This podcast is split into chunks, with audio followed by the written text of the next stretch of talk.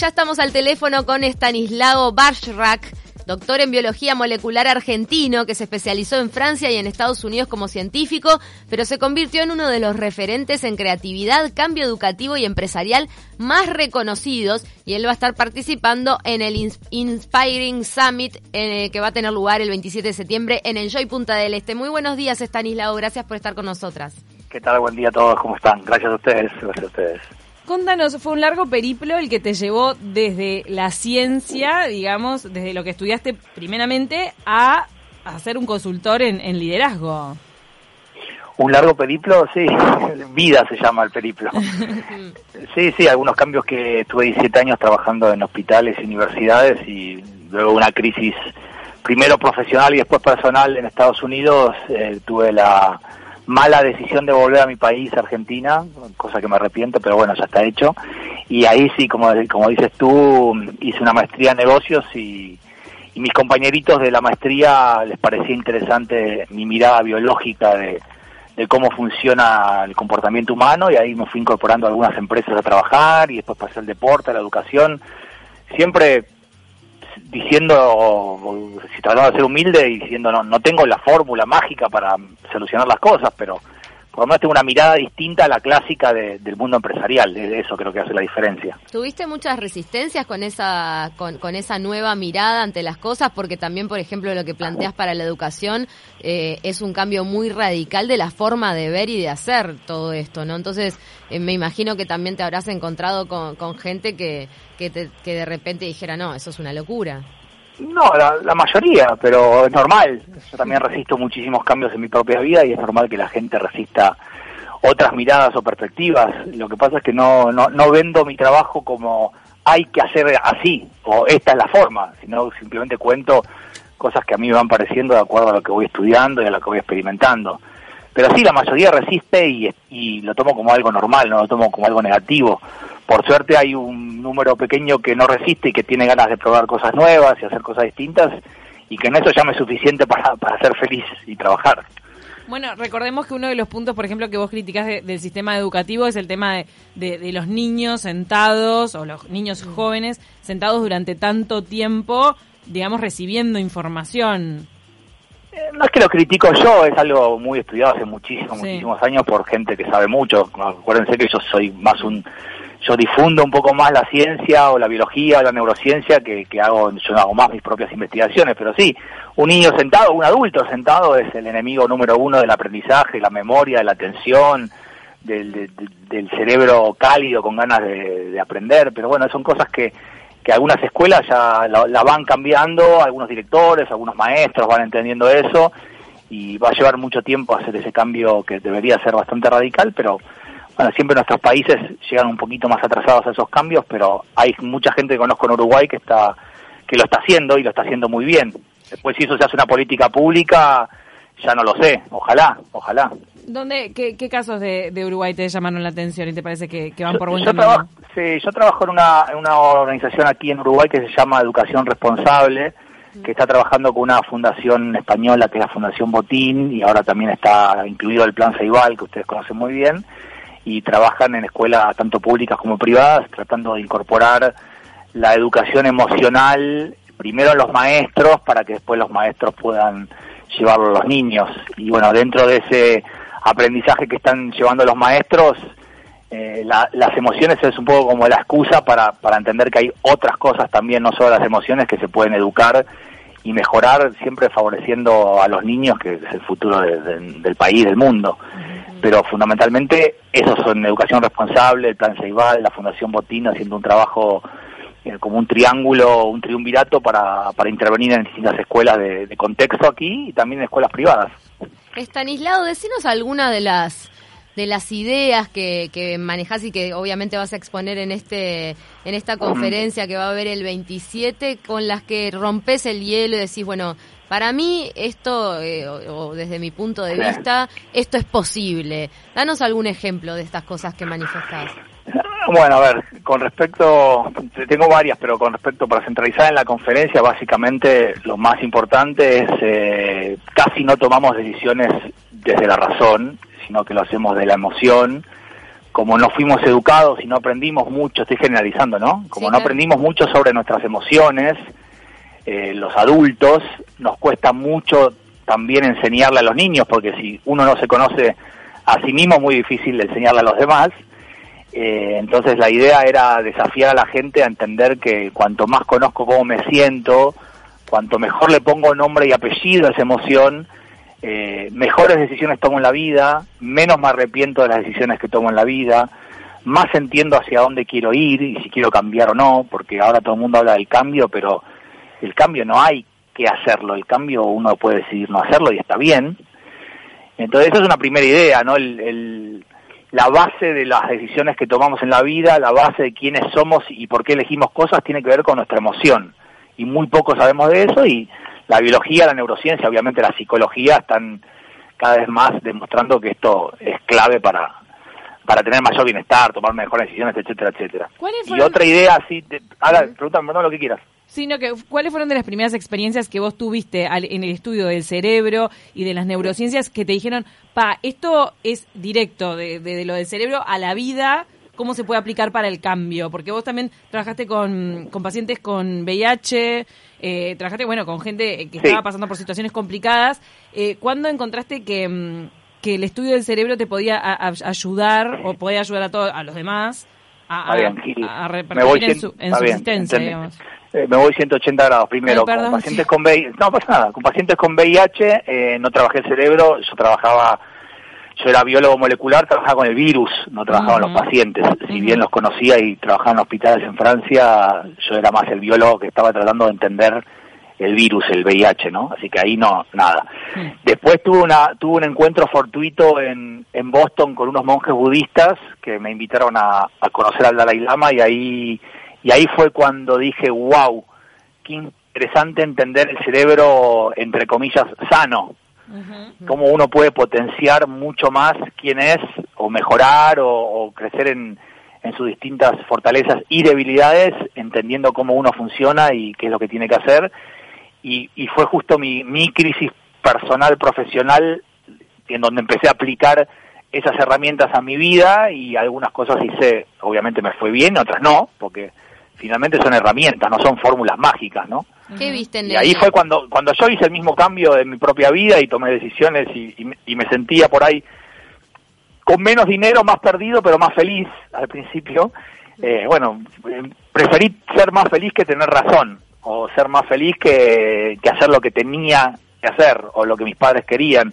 Bueno, ahí empecé a darme cuenta que si lo podía hacer para mí, podría empezar a aplicarlo para, para distintas personas. Después la experiencia dice que estas herramientas son sencillas pero no son fáciles, mm. porque requieren de incorporar nuevos hábitos, de, enfrentarse con sus propias creencias. Son posibles desde un occidente, porque bueno, me imagino que el disparador fue el budismo, ves gente que, que realmente trae otra otra manera de vivir, pero también otro formateo mental desde la cuna, ¿no? Como otra manera de ver la vida. Es posible. Sí, es recontra posible, es recontra posible. Hoy hay muchos desde Occidente con toda esta contaminación. sí, pero en Oriente está más contaminado que nosotros ahora. De que el mundo va girando.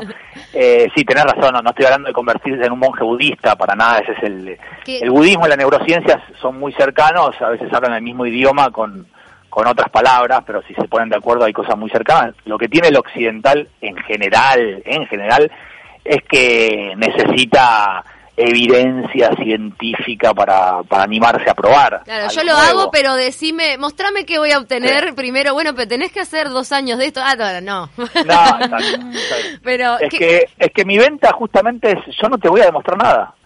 Esto es como funciona Dios. Claro. Tienes que creer o no. Ahora, ¿crees? Te, te, animás y si no, bueno. Decinos los primeros dos pasos que hiciste en tu vida como para lograr esta transformación. No, primero fue reconocer cómo me sentía. Tenía una creencias o algunos programas, no porque mis padres hayan sido malos, sino porque son, son padres, ¿no? Yo soy padre y me doy cuenta que, que todo lo que era negativo en mi vida, todo lo que era miedo, enojo, disconfort, etcétera, tenía una tendencia más bien a anularlo, taparlo, inhibirlo, porque no me podía quejar, porque me iba bien, porque estaba en Harvard, porque era, entre comillas, exitoso. Cuando mi cuerpo empezó a hablar y a decirme, no, bueno, estás bien, vos estás en un lugar donde no querés estar, haciendo una carrera que no querés hacer, eh, en un país donde no querés estar, con inviernos que no querés vivir, pero yo no lo pensaba, era mi cuerpo que me explotaba y cuando uno va al médico y el médico le dice no tenés nada, no tenés nada, pero ¿cómo? Si yo me siento muy mal, mm. bueno, ahí empecé a hacer terapia y ahí empecé a darme cuenta, no, yo estoy enojado, no quiero estar acá, yo estoy triste, no quiero estar acá, y cuando le puse nombre y apellido a, las emociones y me empecé a animar a expresarlas y todo gracias a una terapeuta ahí de Boston, bueno, empecé a darme cuenta que no quería estar ahí y a tomar otras decisiones. Eso no quiere decir que fueron fáciles, pero estoy, no estoy nada arrepentido de esas decisiones. Claro. ¿Sabes que nos está mandando una pregunta para vos? Un oyente dice, bueno, Capo Estanislao te manda, dice que leyó ágilmente, que es eh, tu libro bestseller, y que ha visto varias entrevistas. Me encanta que en sus entrevistas siempre reconoce que puede equivocarse. ¿Le puede preguntar, por favor, qué opina sobre la inteligencia artificial y cómo ve que lucharemos eh, que lucharemos, entre comillas, contra eso desde nuestro cerebro humano, ya que está avanzando mucho la inteligencia artificial? Sí, tengo una respuesta facilísima. No tengo la menor idea. Ni idea. Casi no sé lo que es la inteligencia, artificial. Y para que un porteño te diga que no sabe, ya deberían levantarse y aplaudir. No, no tengo idea. No, no conozco inteligencia artificial.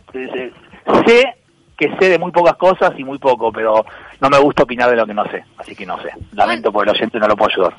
¿Cuán importante es la meditación? A ver, importante. La meditación es una herramienta como otras. Eh, científicamente es la herramienta que más evidencia tiene, científica, estoy hablando de resonancia magnética nuclear, tomografía computada, es una herramienta que sirve para muchísimas cosas en el cerebro, sobre todo bajar el estrés, calmar la ansiedad, ser más creativo, estar más atento en tu trabajo, hasta, hasta eh, activa neuronas que están relacionadas con la felicidad. O sea, la meditación no hay ni una sola duda científica que es excelente. Ahora, no te gusta, te aburre, eh, no tenés ganas, no lo crees y no lo hagas. Porque si no, hacer algo en contra de tus creencias, el cerebro en general no te apoya, no te ayuda, no, no te pones las pilas y bueno, es sentido común, así no funcionan las cosas. Entonces, para la gente que está escuchando, que habla de la meditación como algo oriental, como algo, no sé, espiritual, sí, pero también es algo científico ¿eh? y con mucha, mucha evidencia. Y también, eh, bueno, una de las cosas que, que vos sostenés es, eh, em, que vos sostenés, bueno, promovés, divulgás, es el tema de cómo el estrés mata las neuronas, pero es una, un fenómeno que se puede revertir. Sí, como dejar de fumar, o sea, son, fenómenos que son reversibles pero requiere de muchísima, a ver, tres, tres verbos. Primero, de creer que uno lo va a poder revertir. Después, tener ganas. Y después, eh, bueno, ponerse a practicar qué voy a hacer en mi semana diferente para bajar el estrés. El cerebro tiende a número uno a yo ya no voy a poder, ya soy grande, es culpa de mi jefe, es culpa del país, es culpa de mi pareja. Cuando uno pone toda la queja y la culpa en el afuera, y bueno, así no se puede cambiar nunca. Y uno puede esperar toda la vida que el otro cambie y no va a cambiar. Entonces, un poco la charla, volviendo a la charla del 27, tiene que ver con una mirada introspectiva. O sea, sí, el país anda mal, el gobierno no es el que quiero, mi pareja eh, no es perfecta, mis hijos no siempre me escuchan, pero ¿qué puedo hacer yo diferente? En vez de quejarme, porque la queja aparte enferma. Y, y, no es los uruguayos que se quejan o los argentinos que se quejan, el cerebro se queja en general porque es una zona de confort. La queja lo que permite es no hacer nada. Ahora, ¿no es parte de nuestra idiosincrasia también, de nuestra cultura? ¿Has visto? Hay temas, hay temas culturales, obvio, influyen un montón, pero yo he estado en Finlandia, en Suecia y se quejan. He estado en Japón y Corea y se quejan. Y uno dice, la mira desde acá y dice... ¿Sabes que yo no sabía? ¿En serio se quejan? Los monjes no se quejan. No, los monjes no. Estoy hablando de gente normal, gente normal que va a trabajar en Japón o gente normal que va a trabajar en Suecia. Claro. Pero no, los monjes budistas son felices, pero bueno, ¿quién quiere ser monje budista? Levante la mano, yo no tengo ganas. No, no, claro, pero es, pero es importante observar, ¿no? Ese estado de no, de no queja, de no, de no, no, son más felices, científicamente comprobado. El, a ver, si quieres ser un poco técnico, el córtex prefrontal del lado izquierdo, que está es el responsable un poco de, de algo que en Uruguay y en Argentina hablamos de actitud. La actitud está definida por la ciencia como la capacidad de sostener emociones positivas por largo tiempo.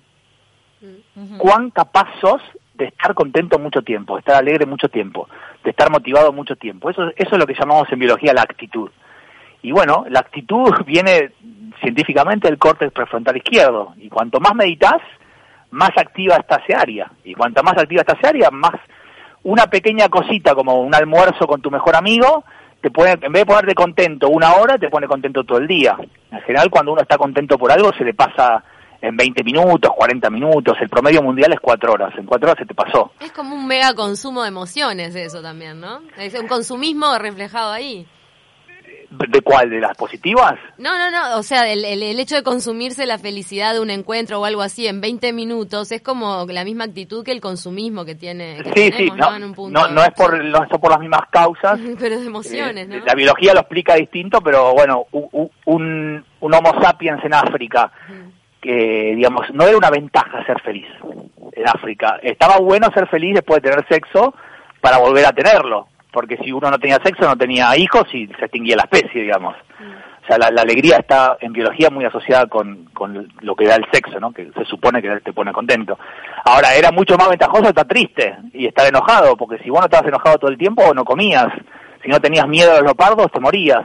¿Se entiende? Entonces, Claro. venimos de un mundo hace 200.000 años donde, bueno, eh, la- la- lo que hoy llamamos emociones negativas eran ventajosas.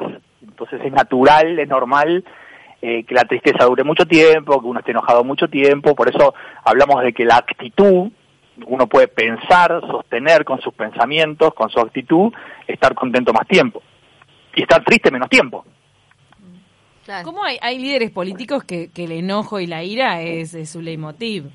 Me, me hiciste pensar Bueno, en eso, te- perdón. te fuiste a cualquier líder no, claro, pero, me da ganas de vos decís- vomitar cuando escucho No, es que, no, pero el tema del liderazgo, viste, vos, vos decís, hay, hay, li- hay líderes que llegan bien alto con, un- con un buen espíritu, pero hay otros que también te- están recontra movidos por, por emociones Mirá, negativas. Le vamos Sí. a buscar un hilo conductor a eso que acaba de, de decir Camila. Me parece que, que también puede tener que ver con que, con que el, eh, nos inspiramos como sociedad en líderes que nos muestran este tipo de energía porque todavía no tenemos este el dominio como podría tener un monje budista de inspirarse con otro tipo de mensaje, de prédica y de, y de vibración. Me, me da la sensación, ¿no?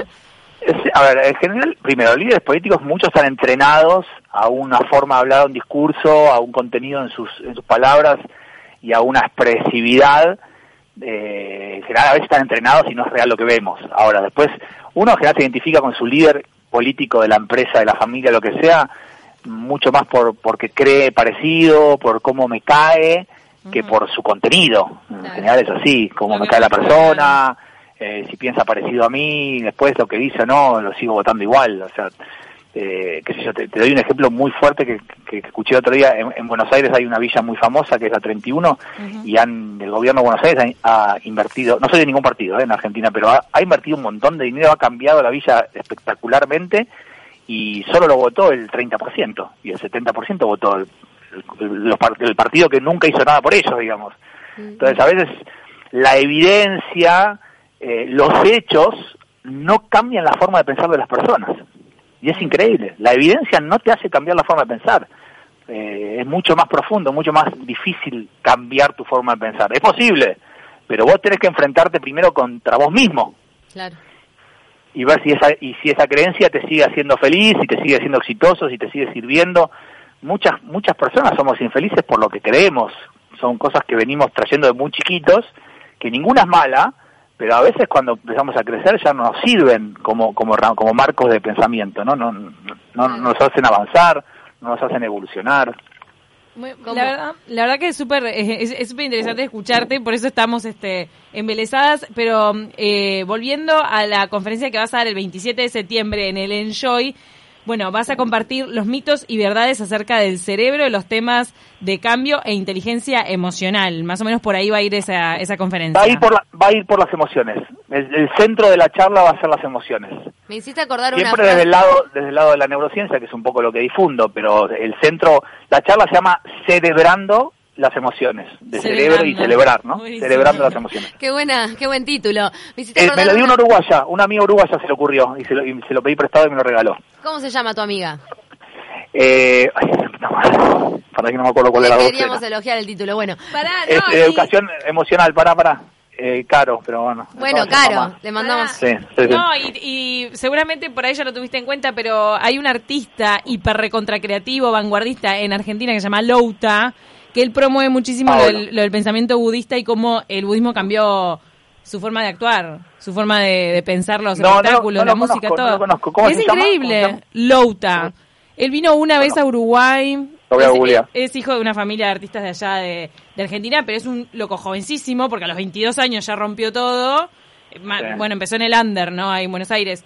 Pero, pero él parece que estaba metido en su cuarto sin hacer nada, no sabía para dónde arrancar vocacionalmente y arrancó con el budismo y agarró la carrera artística y mirá que oh, la rompe, le va muy bien. bueno. Le- tiene toda una comunidad que lo sigue. Por eso te digo que por ahí es, es interesante. Que Yo te- creo que es importante, ahora que seguramente los escucha mucha gente, que, que no tomar no tomar como referencia eh, ni a mí ni a nadie, porque eh, uno tiene que encontrar su propio camino. Está bien que la gente te puede inspirar, pero porque a uno le fue bien haciendo A, no quiere decir que yo tengo que hacer A para que me vaya bien, digamos. Pero bueno, a veces inspira, pero mucha gente dice, uy, no, tengo que hacer como dice tal. No sé, no, no estoy seguro. Escuchalo, fíjate, pensalo, ve si te cierra, probá, pero si te sentís igual que tal. diferente. Es como ¿Eh? un, eh, Claro, como una, un cinturón de herramientas. Y No, agarrando. Exactamente. Caja de herramientas, digo yo. Caja, le dije cinturón porque pensé en... eh, en alguien, en una canana. Novio albañil, sí. Sí. Me encantó el... No, ni hablar que me da la sensación eh, que, que tiene todo toda la razón una frase que escuché hace poquito que decía el cielo y el infierno están en el mismo lugar, ¿no? Como un poco de la manera La que uno que uno viva las cosas, entonces si te lográs sentir igual que como se sintió el que lo hizo por ese camino, bien, pero pero cada uno. Bueno, muchísimas gracias Estanislao por este contacto. Eh, ya reiteramos que es el 27 entonces de septiembre próximo la conferencia donde vas a estar participando y bueno, y expresando un poco todos estos conceptos para inspirarnos justamente. Ojalá, bueno, ojalá así sea. Dale, gracias. a ustedes por llamarme.